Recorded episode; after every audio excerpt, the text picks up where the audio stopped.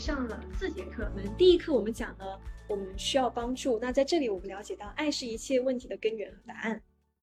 然后，然后也让我们，这其实就是我们的心预备好，知道其实我们在生活当中我们是需要帮助的。爱是可以学习的，爱也是需要学习的。然后第二课呢，让我们了解到追求爱，就是爱是充满力量的。然后它也是很有影响力的，就是人类一切健康的生活方式的总和，其实都比不上我们与人有爱的连接。那在第三课我们讲了爱香长满，就是爱的五种语言。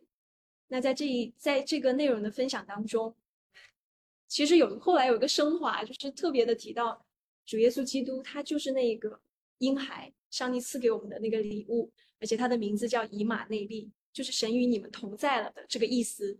就是神，他以他同在的方式和我们在一起，这也是神爱的一个表达。那我们会发现，爱的五种语言里面，其实都涵盖了耶稣基督在在道成肉身在我们当中的时候，他都用上了。他是我们爱的终极榜样。那第四课讲到了出了问题的时候，那在这里啊，我们特别的有提到了几种应对的方式，什么讨好型啦、指责型啦，然后超理智，还有个是打岔型。那我们知道，我们追求的其实是一致性的表达。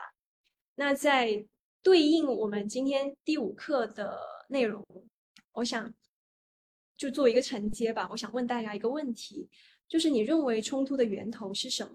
你觉得？呃，自我为中心。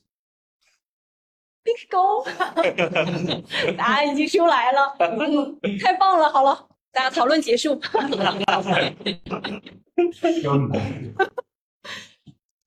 好的，就是我们发现冲突的源头，呃，当然了，就是不信主的话呢，他的各类的心理学的研究都会发现，其实冲突很少跟客观事实有关的，造成冲突的更大的因素都是每个人的不同的价值观，面对人事物的时候有不同的诠释观点和角度。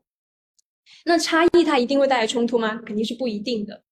但是呢，呃，我们坚持己见。坚持那个差异，其实反而会造成冲突。那跟就是凯文刚刚说的非常棒，就是其实更深层次的原因是因为我们自我为中心。那上一节课当中，我们提到那个经文说，以别的取代耶和华，他的愁苦必加增。其实用到冲突这里面，也会看到，如果我们把自己当成那个神，就觉得我的。就肯定是对的，那你的愁苦一定会加增的，不仅是你自己，还有你所爱的、关心的人也会这样。所以这个自我为中心，其实就跟自己的老我是有关的。是。所以其实我，嗯，在这个课程当中，因为我在原来的这个课件的基础上，我其实找了一些别的资料。那我觉得自对我自己来说也是一个很好的提醒。当我在冲突当中的时候，会意识到，可能我自己的老我正在发作。嗯，那好。但是呢，我觉得这一次我们讲第五课，特别讲到男女的差异，是我们还是要去直面这个差异。当我们知道差异，然后有更多的了解和理解之后，接纳之后，其实会帮助我们少一点的冲突，帮助我们有更不一样的视角，让我们少一点自我为中心。嗯，那所以男女差异其实是最重要的和首要的一个差异。当我们出生的时候，马上就会有问男的女的，男孩女孩。那其实你一出生，你就会有一个，呃，特征，很很明显的特征，你是男孩还是女孩，大家就有概念了。所以这个是一个很重要的一个差异。然后我我想到前不久，这个一方面哈，然后男男孩女孩他的一个变化，跟到他有一些特征的差异，到他长大之后，他其实是承接的，并不是说长大之后不一样的。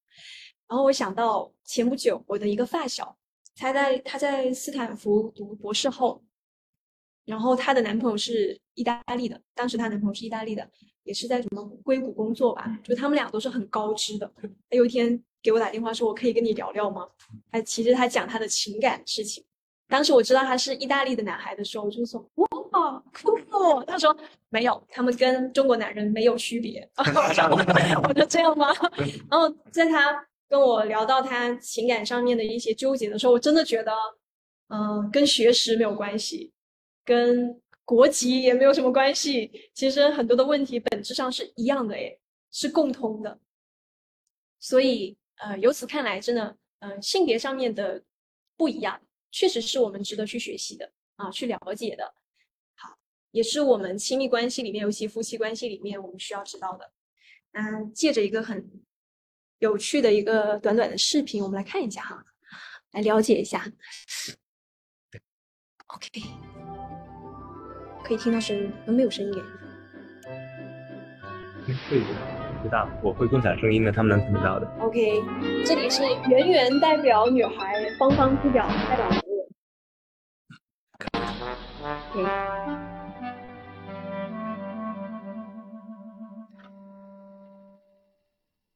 圆圆回家之后，圆圆真回家之后，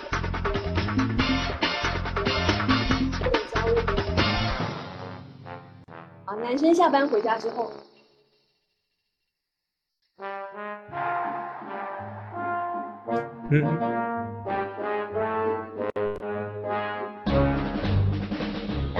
方方说话的吗？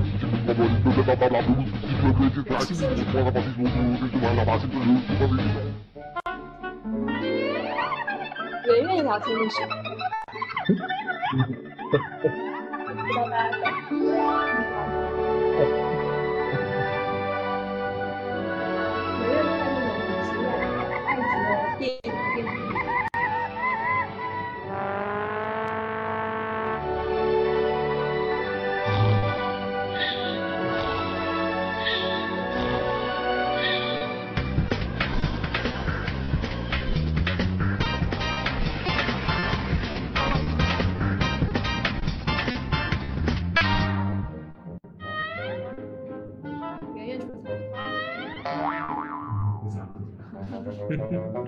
很牵挂家里，然后偷偷说他要减肥。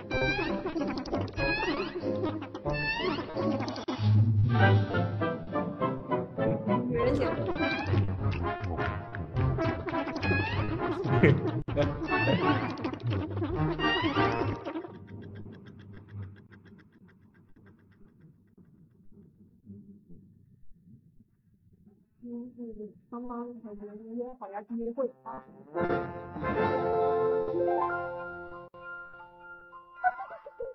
真准备约会。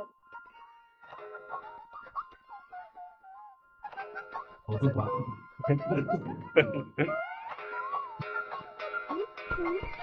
三个，男生出差。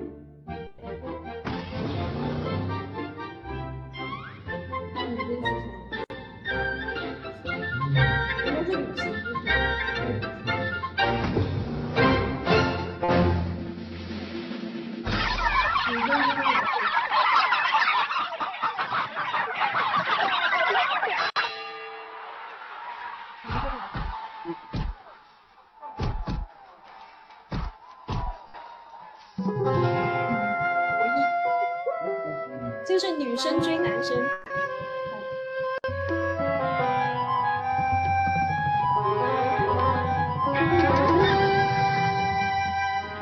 男生追女生。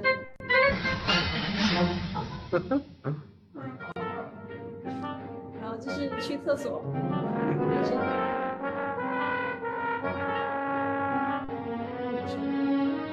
应该可以猜到。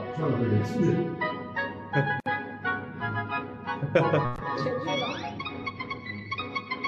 这是国外的片子，证明跨国的，就是中国人和外国人都有。嗯，已经。生气了，不回家了。你们看，这个包什么气，傻吗？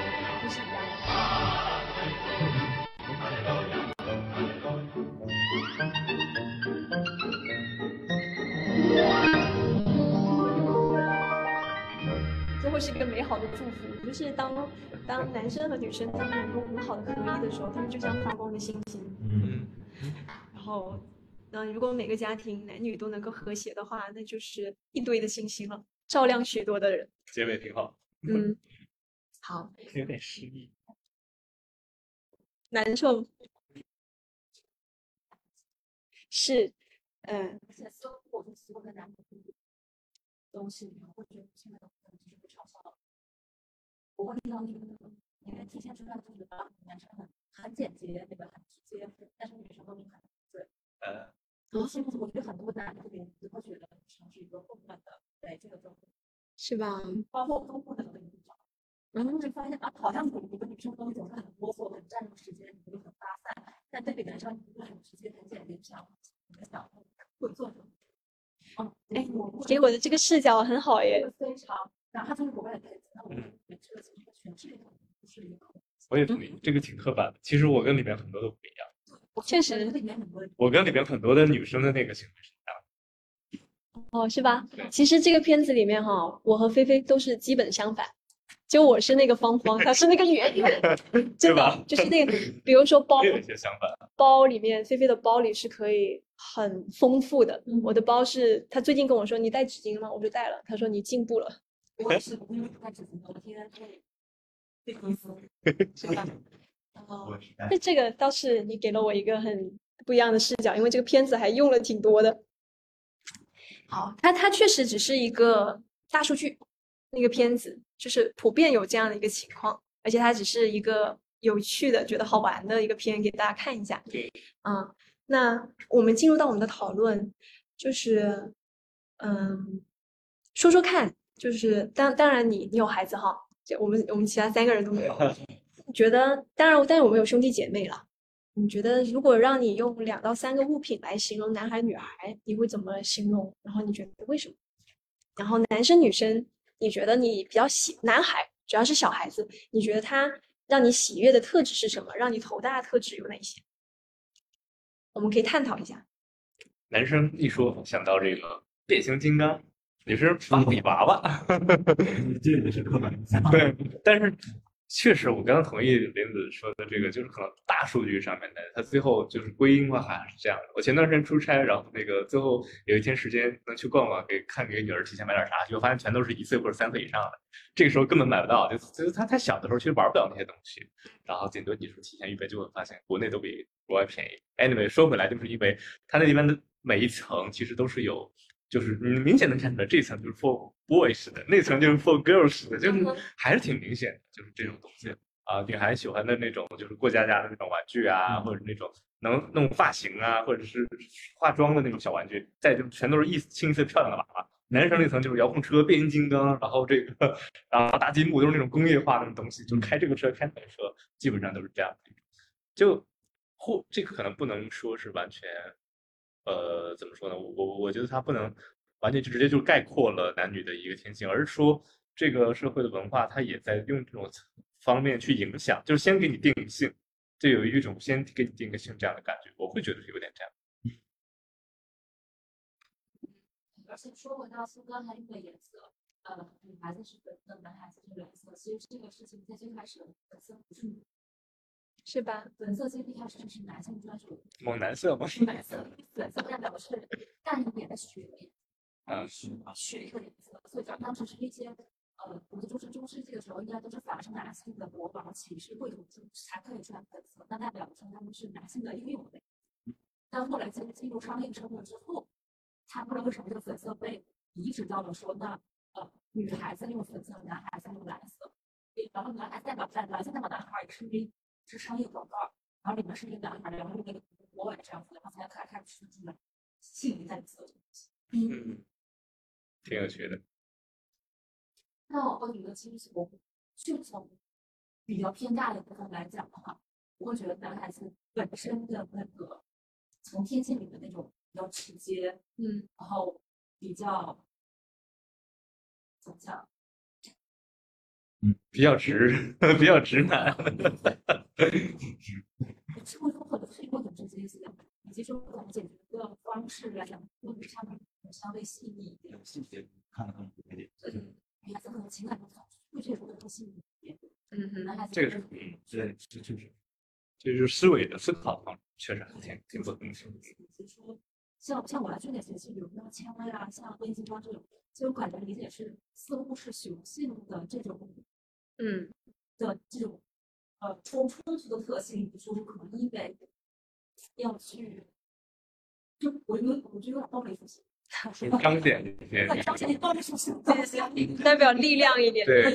也好，男孩子说喜欢，是，嗯，是的，然后女孩子模拟经历，经营啊那，个做蛋糕，对，装扮装饰家里面是的，呃，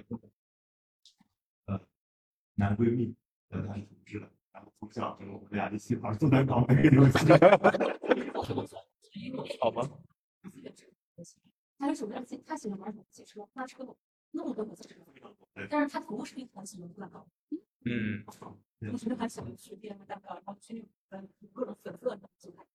对，嗯其实我觉得文化的东西，它是后天呃影响了很多的这个方面的分化。就是比如说有一个文化，他会认为什么样的行为很娘，或者认为什么样的行为很爷们儿，然后这个东西就会无形当中影响大家的一个喜好或者行为或者怎么样之类的。因为你想去做一件事情，你本身是喜欢的，比如说一个男生特别喜欢做菜，但比如说那个时候他所处那个环境都觉得说，哎，做菜都是女人要做的事情，那他会不会跟着很娘，对吧？他就会选择不做这样的事情。其实我觉得还影响很大的。是的，嗯确实社会的影响。对，嗯大家已经探讨了后面的内容。呃，然后我家姑娘就是每次带出去，人都说是小男孩儿，然后每次都说小美女，呃但我觉得还 OK，我无所谓了，我我自己就无所谓，我老婆就每次都要纠正，不叫纠正。哎小美女，需要需要让孩子知道说我的这个行为，女孩子也可以。就是他有他懂事的时候肯定是要的，就是小婴儿的时候，别人说以为是小男孩儿，他不是说他是小男孩儿，哎对，但我觉得小孩子喜欢对的，就是可以让孩子知道说，也许看似让做出一些在生活中让你是男孩的行，但是其实你是你是可以做出二的这种。那就说很可怜，他什么行为都没做，是没什么穿衣服什么的，没有衣服，没有，就是都是小孩穿的那种和尚服。吧，对呀、发型都是短头发呀，谁谁谁会有什么区别呢？那很难辨认了。对呀、可能就是因为有点胖，有点结实。那嗯，当然我们更多的探讨到了，就是社会对男女他会有一些很刻板的归归归类啊。但是其实男孩女孩他确实还是会有一些本普普遍的特征的。是的，嗯，因为本身生理的构造它就不太一样。像我和我弟弟妹妹小时候，我两个弟弟，他们确实就喜欢枪啊啥的，然后把这些东西都铺在自己的枕头下面，随时准备作战。他中间每天晚上可能会有小偷啊，什么强盗啊，然后他们就准备好 迎战这种，很搞笑。然后我和我妹妹确实就会真的就是过家家，嗯，搞一些过家家，然后邀请我的弟弟们，就是两个弟弟，因为刚好我们家四个，我们就准备好，然后邀请他们来做客，说我们做好了，你们来吃饭吧，就玩这种。那他们也可以跟我们一起玩。那我们跟他们那玩那个枪，确实也确实没那么感兴趣，嗯。然后包括在特性上面，就是其实女孩她，我自己觉得，像我妹妹，感觉女生确实好像更容易，其实男孩女孩都会容易哭，都都其实都挺爱哭的，但是确实在父母的教导里，觉得还是男生不能哭。对，我觉得我信主了之后，我有我很愿意看到弟兄哭，我就觉得哇，给他点赞，我应该要加分。哇，这是一个柔软的柔软的男人。呃，包括我爸爸，他之前看一些什么战争片，然后他在那里流眼泪，我都觉得他真是一个好父亲。但是以前不是这样子，就会觉得男人有泪不轻弹。但普遍来说，我觉得女生还是更容易情绪化一点。我我曾经小的时候数过我妹妹一天哭多少次，她一天可以哭八次，不知道她为什么这么多眼泪。所以你让我形容，我觉得我妹妹就像我女孩，有时候就像个水龙头，嗯，哗啦哗啦流眼泪。然后男生我会觉得像像猴子一样的，对，刻板印象，像这样一样，因为我我弟弟不过确实男生普遍上蹿下跳，很皮，对，啥都要摸一遍。反正小的时候我，我弟弟经常被批评，就什么都要摸一遍。那到长大之后，其实你还是会看到男生女生确实还是会有不一样。所以，当我们不能理解的时候，那男男生女生之间就可能会有互相比较多的抱怨。嗯，其实这里面我觉得会有一个东西是，呃，大家在两个性别群体里面会有一些明显的呃不一样的地方，嗯，而且还有很会有很大的个体差。嗯，是的。主持人，您已成为主持人，没关系。哦，不是，是刚才我指定了别人当主持人。OK。叔叔，你说。所以我会觉得说，在群体特性之外，其实一定会有很大的个体差异。对对，所以是其实只要我觉得真正的分众是大家能够看到每一个体差异的部分，然后就是用这个部分哦就好。是。很大超事情。嗯，然后同时是去做。嗯，我们也说也尊重大群体的的生理性差异的过程。嗯嗯，这个从生理上确实是，呃，如果天生两个人就是有体力差异的话，那你不能要求说你体力差的人要跟体力好的人去一较上，是之类的。确实，嗯，是的，没错。好，那我们进入到这个是，呃，从从大脑结构来说，这是很客观的，有一些区别。比如男生，就是他的男生的大脑，如果做我们做了研究，就是有很多科学家做了研究，发现男人的大脑的两半球它是相对独立一些的，所以他会有就是之间的连接没那么的多，所以男人他有更强的抽象的理性和立体空间的一个思维，所以普遍来说，男人开车会比女人上手更快，然后他的他就是方向感啊什么都会比女生好一些。然后女生是两半球比较多连接，所以他们有更强的语言能力。如果是幼儿园，同样小两个小孩发生冲突，女生可以一就是一二三很有条理的告诉他发生了什么事儿，然后老师觉得为了公平起见，把另外小男孩叫过来说发生什么事，那男孩只能支支吾吾说不出来，因为那时候女生的语言发展的那个能力已经超过了远超过小男孩了。所以你看到很多的语言类的学科确实女生会多一些，这是客观存在的。然后还有比如说，在因为这里讲到说抽象的、理性的空间思维的这个能力，就会提到，呃，比如说在我们问路的时候，男生其实对东南西北、距离和方位是比较擅长的，是吗？高老师，你不擅长。普遍来说，就是他能知道什么往东、往北什么的，你会吗，林凯？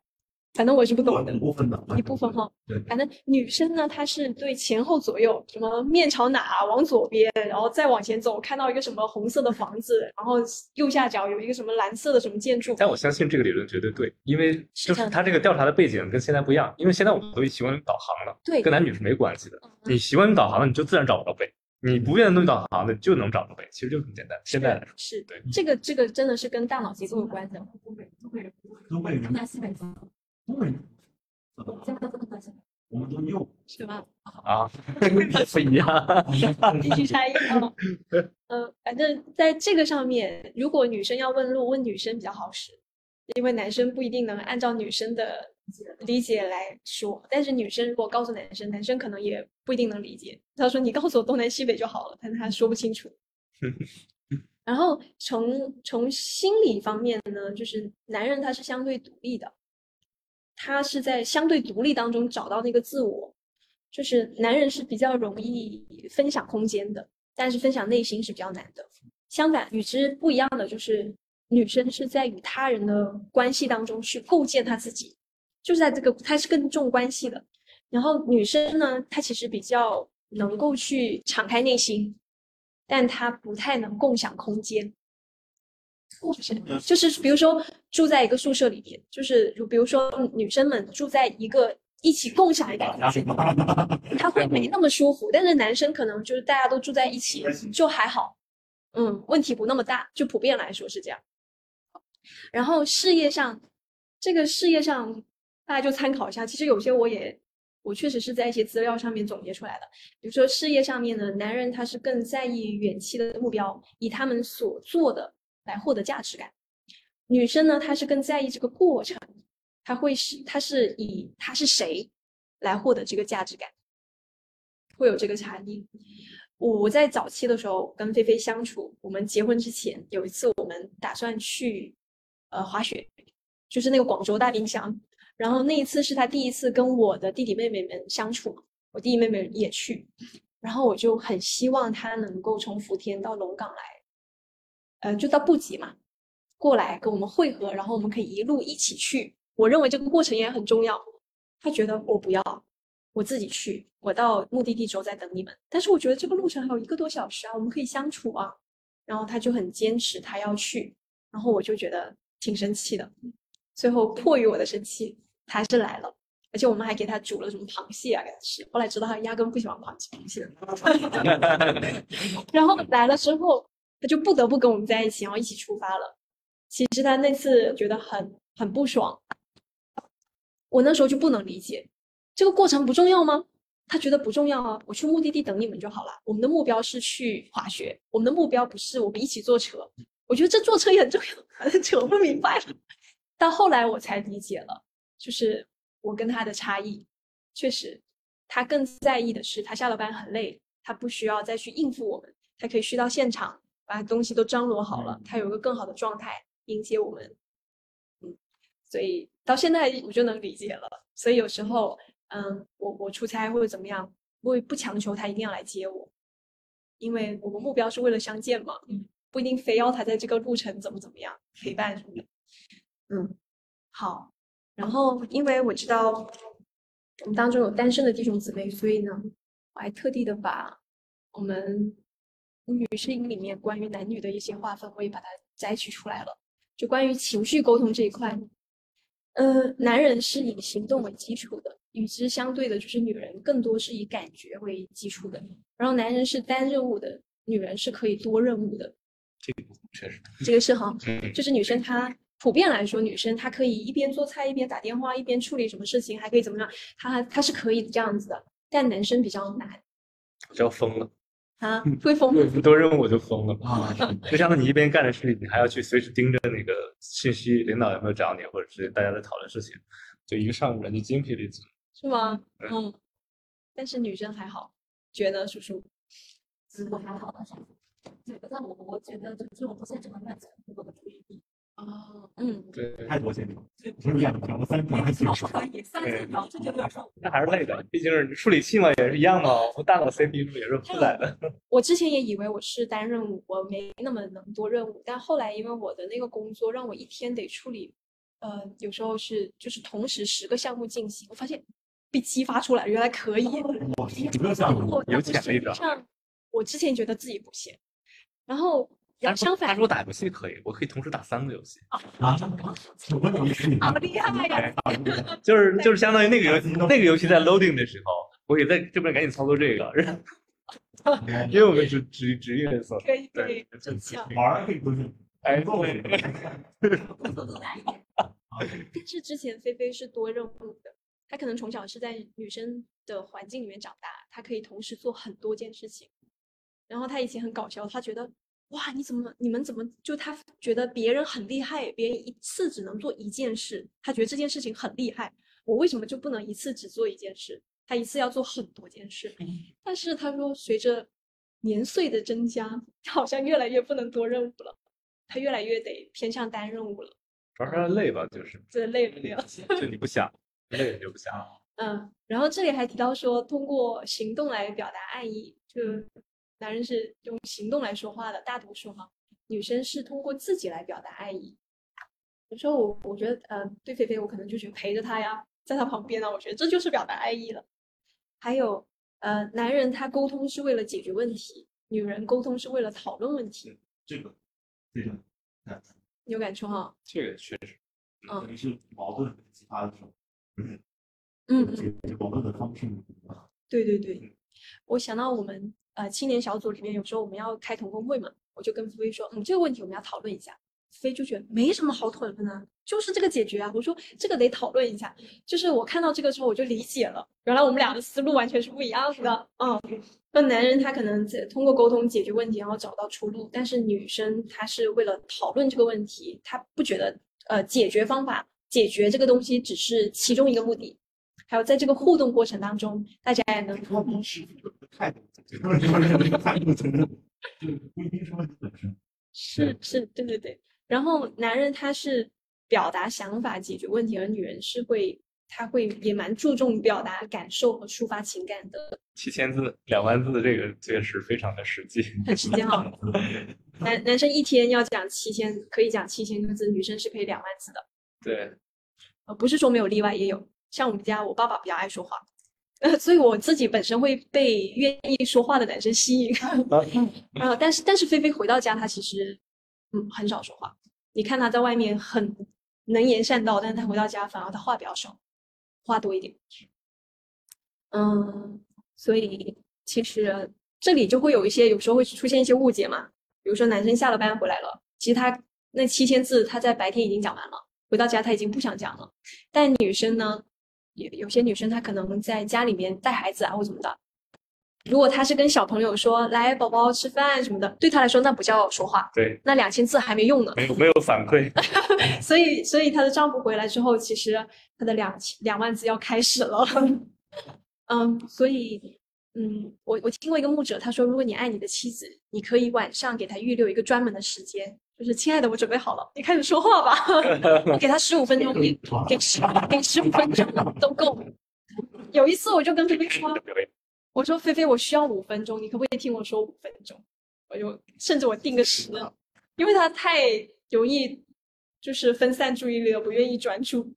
然后身体身体的方面，嗯，我觉得这个尤其对男单身的人来说。男人是拥有更多的睾丸素，所以他的体力和性欲他是更强的。如果他没有这个东西，他是练不出肌肉的。男人，而女人是因为她的月经会导致她的情绪波动。当你还比较年纪比较轻的时候，尤其我，我我记得我年纪比较轻的时候，我好像对月经的情绪影响不大。但是到我年纪渐长，我发现他真的会。但是什么时候会有特例？我觉得当我。被爱，感觉感觉这段时间很被爱，然后跟神的关系更好的时候，他对我的影响就会弱一些。但你还是会因为这个激素的原因，会让你变得更敏感一点。然后，嗯，男人的皮肤不像女人的皮肤那么敏感，你你摸它，其实它没感觉，是不是？没感觉。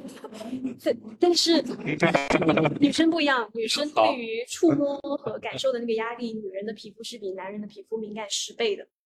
所以为什么说女生？就你单身的时候，你不要随便的给男生摸，尤其是嗯，在闽南话里面有一句叫做“康丘”，就是牵手，呃，话改康丘就是我的牵手，意思是什么呢？牵手的意思就是这是我的妻子。那这个形容里面代表了当时的文化，就是我牵了他的手，他就是我的妻子了，他是我的人了。所以其实你牵手是很要命的，就是女生当她的手愿意给一个男生牵的时候，她半颗心就已经出去了。所以你要特别的小心，呃，女生的皮肤，嗯，但是你以为啊，对方摸你了，怎么怎么样？但其实男生没有感觉。好，另外一个就是在性欲上面，性男人是视觉刺激引起的，他眼睛看到他就会起反应了。所以为什么说，嗯，我们女生要注意自己的衣着？不是说男生不需要负责任，但是男生女生也要尽量为了这个男人的缘故，可以穿的保守一点。尤其比如说，为什么教会里面要要求弟兄姊妹们、女生们不要穿的太短啊？怎么怎么样？其实它很影响在台上分享的物质。所以为什么会在约伯记里面有提到说，约伯说什么？他说：“我与眼睛立约，怎能恋恋瞻望处女呢？”就他用与他的眼睛立约。我记得哈，就是有一个姊妹，嗯，她我的一个呃，以前我们教会的一个姊妹。她说，在她单身的时候，她一直为她丈夫的祷告，就是主啊，奉你的名，来让她在情欲的面前瞎眼，让她看不见，然后怎么怎么样，然后她就真的拿约伯的这句话来为她的丈夫来宣告。后来她遇到的这个丈夫真的是这样子，嗯，他对女女生就是，嗯，那些什么他无感，而且他很很警醒，嗯，所以。好，单身的姊妹们好好祷告。然后你看一下啊，还有那女生呢？女生是被听觉、听觉的刺激、甜言蜜语引起的，所以你单身的时候真的要小心那些海誓山盟啊！因为呃，前前两天还听到一个弟兄说，说话又不交税、不交钱的，所以说大话是没有关系的。但是女生确实很容易听了她就信了，嗯，然后她就会被牵引。那当然反过来说，在婚姻里面，你是一个丈夫，你真的可以多对你的妻子说一些这种称赞她的啊，或者说甜言蜜语是没问题的。对，承诺不能乱讲啊。所以这这个一分为二去思考吧。嗯嗯，好，这是客观来说我们看到的差异和我们要去提醒的。那我们来看一下，其实圣经当中对于男生女生，他也有呃一个表达，而且他确实在神的真理里面，男人和女人真的就是不一样的。我们一起读一下这个经文。嗯。神就不照着自己的形象造人，乃是照着神的形象造男造女。耶和华神说：“那人不好，我要为他造一个配偶帮助他。我愿意你们知道，基督是个人的头，男人是女人的头，神是基督的头。”啊，第一个经文里面我看到，就是我们就是按着神的形象去造的。啊，虽然社会来说就。过去古代可能男女不平等啊，或者说现在哪怕是山东或者潮汕家庭里面，他还是会有重男轻女的倾向，但是在在神的真理里面，也是它也是一个事实，就是我们男生和女生都是按照上帝的形象造的。这个里面不只是说外形了，乃是我们有神的一个属性，他的良善、圣洁、慈爱、公义等等，本身就是有形有体的，在耶稣基督里面，而我们每一个人在基督里。就在基督里面已经得了丰盛了，所以男女他其实是肯定是平等的啊。但是呢，上帝创造男女，他确实有次序，嗯，他有不同的角色、不同的功用，嗯。那那人独居不好，我要为他造一个配偶来帮助他，这是神的话。嗯，虽然有一些可能现在，比如说会有。越来越多的女权思想出来，会很难接受这句话的，就觉得，哦，女人被造，她其实是成为一个帮助者。但其实有另外一个概念，这个帮助者在圣经当中叫 “azer” 这个词。然后这个词，如果你搜一下，你会发现它也用在上帝身上，只用在女人和上帝的身上，也就是神也是那个帮助者。有个经文说，他用笑脸来帮助我，神是那个大帮助者。就是那个 S 的心是上帝的心，所以女人她其实不是说她结了婚她才成为帮助者，而是在她受造、她出生那一刻，她其实就有一颗帮助者的心。嗯，然后那其实被帮助者和帮助者肯定是帮助者要更更胜一筹一点，他才成能成为那个帮助者。但是他的更胜一筹其实是为了成全，无论是男人和女人，他们都是为了彼此成全。嗯。当然，那男人是怎么样呢？这后面的经文说：“我愿你们知道，就是你们每一个人都需要知道，知道什么呢？基督是个人的头，就是神是我们个人的那个主，但同时又有次序，男人是女人头，在婚姻里面，男人确实就是那一个领导者啊。然后神是基督的头，我们看到基督对神的那个顺服，也意味着女人对男人。那那后面我们的经文会更深的明白，嗯。”我想到，呃，当然这里的头其实跟我们理解的他是一个领袖，但是圣经里提到的是仆人式的领袖。嗯，好，我们再往后读一下这个经文吧。看一下哈，我们一起读一下：又当存敬畏基督的心，彼此顺服。你们做妻子的，当顺服自己的丈夫，如同顺服主，因为丈夫是妻子的头，如同基督是教会的头。他又是教会全体的救主，教会怎样顺服基督，妻子也要怎样凡事顺服丈夫。你们做丈夫的要爱你们的妻子，正如基督爱教会，为教会赎祭，要用水借着道把教会洗净，成为圣洁，可以献给自己，做个人荣耀的教会，毫无玷污、皱纹等类的病，乃是圣洁没有瑕疵的。丈夫也当照样爱妻子。如同爱自己的身子，爱妻子便是爱自己了。从来没有人恨恶自己的身子，总是保养不息，正像基督爱教会一样。因我们是他身上的肢体，为了这个缘故，人要离开父母，与妻子联合，二人成为一体。这是极大的奥秘。我是，但我是指着基督和教会说的。然而，你们个人都当爱妻子。如同爱自己一样，妻子应当敬重她的丈夫。嗯，那在我们当然我们今天不是来探讨基督和教会的关系，但是在这个里面我们会看到，啊，婚姻的一个奥秘确实彰显了神和基督的关系。然后，嗯，他对女人的神对女人的教导就是你要顺服你的丈夫，不能顺服主。但但男人的要求也很高，你要爱你的妻子，甚至舍命。那圣经里面的这个教导其实是教导我们个人的，就是妻子你好好看妻子那一条，丈夫你好好看丈夫那一条。但有一些呃，有一些基督徒夫妇，他们有时候会拿这个房互相攻击。你不是开顺服我吗？我是头。但妻子又反过来攻击他说：“那你要为我舍己啊，你为我舍命了吗？”这个其实就错了，不冲突的两种。对，其他不冲突。这个所有的前提里面有第一条，就是当纯敬畏基督的心，彼此顺服，其实有这样的一个前提。那当然，透过这个经文，我们还是可以看到，呃，就是我们妻作为妻子，就女人吧，她需要体贴男人被尊重的一个需要，而，而丈夫他要爱妻子的话，他需要体贴女人在情感上与丈夫惺惺相惜的那个需要，他们俩确实是不一样的。嗯，往后走，那有一本书，不知道你们有没有听过，叫《男人需要尊重，女人需要爱》。太有名了啊！太有名了哈，听过的。他其实这个这个书名他就已经总结出来了。那我摘录了几句话，就是爱是女人的氧气，尊重是男人的天空。没有了爱，那女人就活不了了。他是没有尊重，男人就是插翅难飞。嗯，然后他说没有没有感受到爱，女人就会以不尊重来回答。这感觉很神奇哦！如果没有爱的输入，他就不会有尊重给你。他不是说你爱我，然后我爱你，不是你不爱我，我就不会尊重你。那反过来，如果男人的话，你不尊重我，我就不会爱你。就你不尊重我，不会用爱的方式来回答你。那如果是这样子的话，他们就会形成一个怪圈，卷在里面，会非常的痛苦。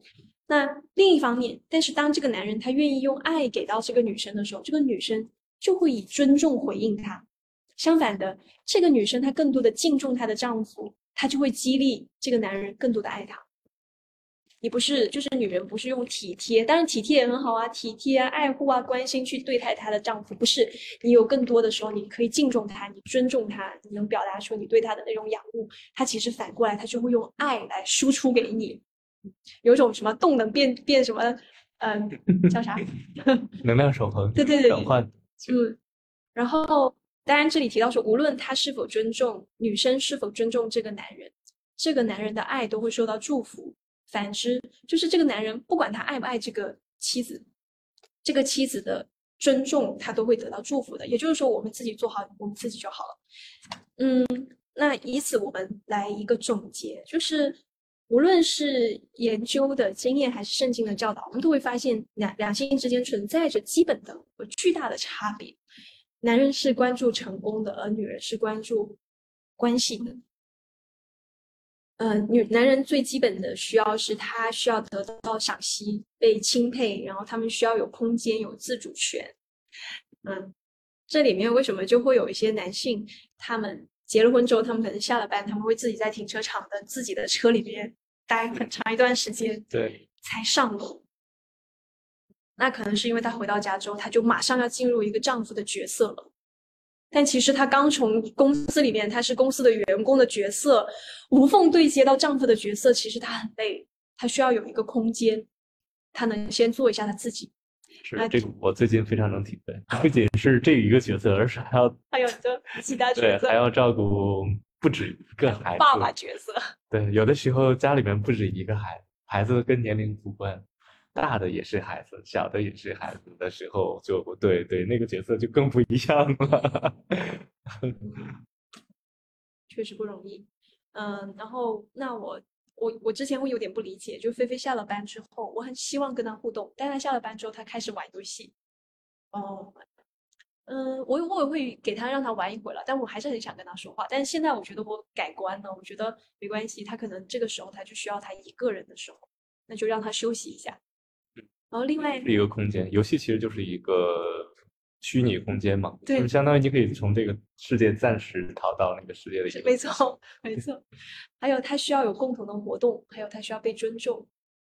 那我我就想到，就想他会带我去很多的运动啊，怎么的啊？还有当我和菲菲我们一起举行一场婚礼，我们俩一起筹筹备了这一切，统筹这一切。我问他你有什么感受？他说感觉我们俩共同完成了一件大事。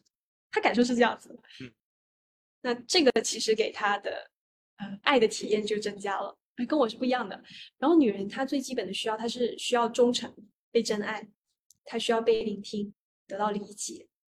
有时候我跟菲菲聊一些话的时候，她就很想纠正我，或者反驳我，或者给我一些意见。我说不是的，你让我说完，我只是想表达完就好了。我本来两分钟，他非要跟我插话，我们就变成了十几分钟。那当然，我们还在慢慢的互相理解。但我们在这个过程，我并没有生他的气，我只是告诉他我的需要。然后，那女生她其实需要，她也同样需要被尊重，她需要那个安全感。嗯，我记得有两本书里面也是主内的书，他有提到，他们是姐妹篇，他有提到男人其实终其一生，他都在问一个问题，就是我成功吗？嗯哼，我我是可以的吗？我能干吗？我成功吗？然后女人其实她一直在她的内心深处的一个呼求，就是我可爱吗？我是被爱的吗？啊，嗯，就是他们会是这样子的。哪怕那我们前面有提到男女生之间它有很多的差异，然后我们觉得有些刻板印象，但是在这个里面那个本质的区别里，男人他确实还是在呃需要尊重，在尊重这一块，然后女人是需要被爱的，嗯，它确实不一样。还有我想到有一点，就是男人的那个自尊心会比女人更脆弱一点。当男人的自尊心被影响了之后，我记得当时有一个牧者，他说男人的自尊心很脆弱，哪一天如果你摧毁了一个男人的自尊心，你不知道他他可能什么事都干得出来。电影里面很多。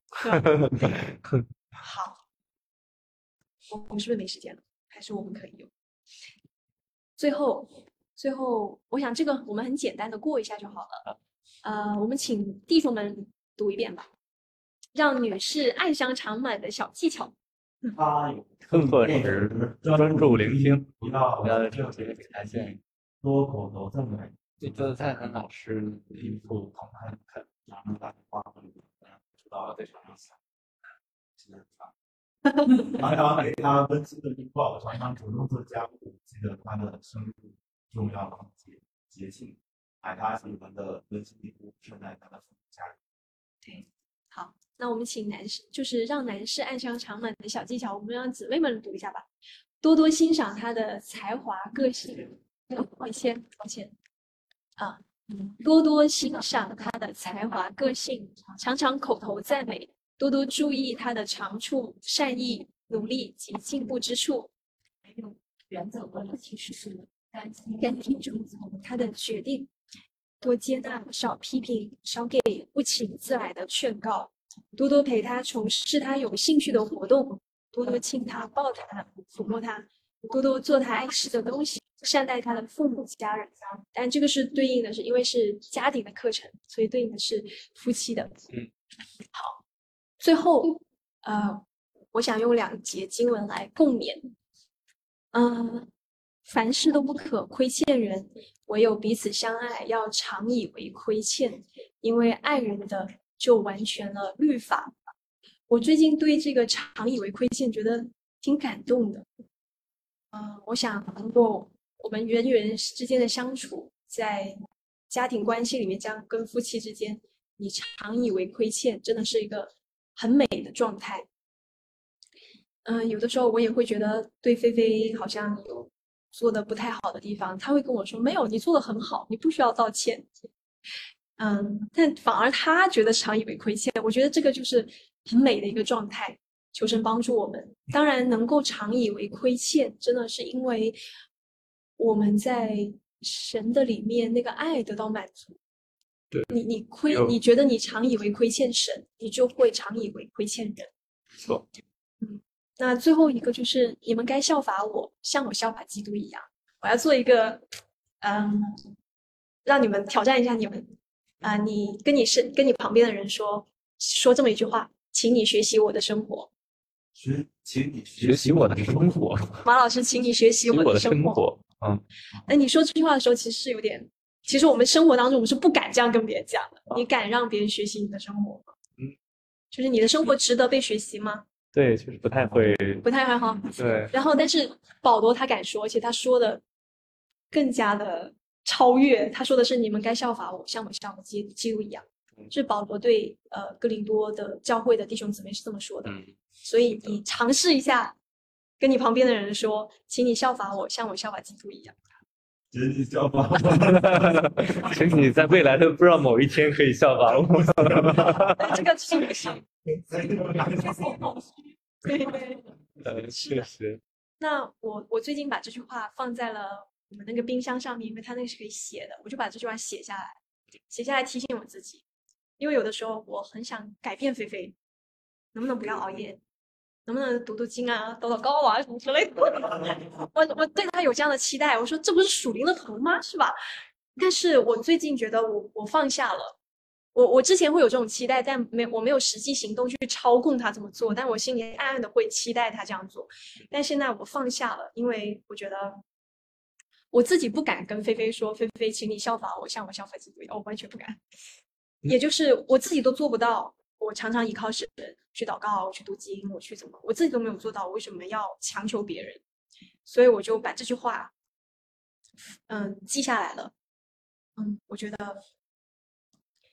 当我，我我就以这个为目标吧。我希望有一天菲菲看见我，觉得她想效仿我。嗯，那最近很意外的就是菲菲跟我说，我在你身上学到了挺多东西。我说哈什么？我们想他学到啥了？他说我我学到了，你遇到负面的情况的时候，遇到挑战的时候，你会尽量的没有负面的情绪释放出来。嗯，你会。你会反正用别的方式去排解它，他觉得这点很好。他说我学到了，这个让我挺意外的。所以其实你身边的人会按着你所做的，他觉得很好，他就慢慢的被你影响了。